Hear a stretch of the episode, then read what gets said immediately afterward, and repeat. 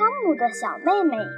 过了圣诞节，过了我的生日和爸爸的生日，又等到了新学期开学，妈妈的肚子不停地鼓胀起来，好像里面有个小婴儿。我把手放在妈妈的肚子上，感觉就像起了海浪。那是婴儿在里面不停地动手动脚吧？他可能觉得太无聊了。今天是爸爸到幼儿园接我，因为妈妈去医院了。婴儿真的要出生了！我们到医院，爸爸很激动，他跑着上楼梯，我都跟不上他了。我们走进一个白色的房间。我想扑到妈妈的怀里，可是妈妈却睡着了。快过来看！爸爸冲着一张小床弯下腰，轻轻地对我说：“是个女孩，她叫伊娜。哦，她是那么的小，她的脸皱皱的，像是一只失去了水分的苹果。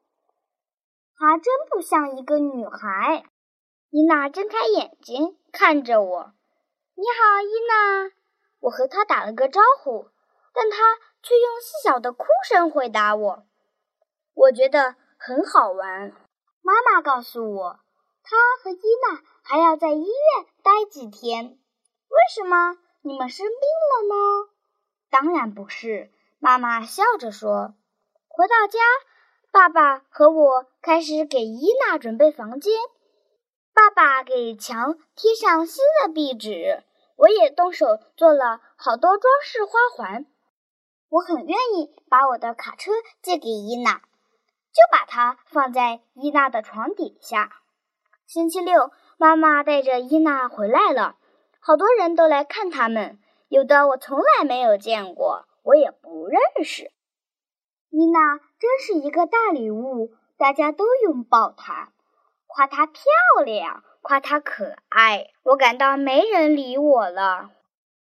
我想让伊娜看我玩皮球，但差点把皮球扔到伊娜的摇篮里。妈妈急忙阻止了我，因为伊娜正在睡觉呢。妈妈叮嘱我，伊娜在睡觉的时候不要弄出声来。可是她老是在睡觉啊。夜里，伊娜总是哭。她的哭声都把我吵醒了，妈妈还要不停地哄她睡觉，给她喂奶。我问妈妈：“伊娜还要在我们家待多久？”妈妈回答说：“伊娜是我的妹妹，她永远和我们在一起啊。”伊娜哭的时候，我给她唱我在幼儿园里学的儿歌，她马上就不哭了。只有我能哄伊娜，这是爸爸说的。大家都表扬我。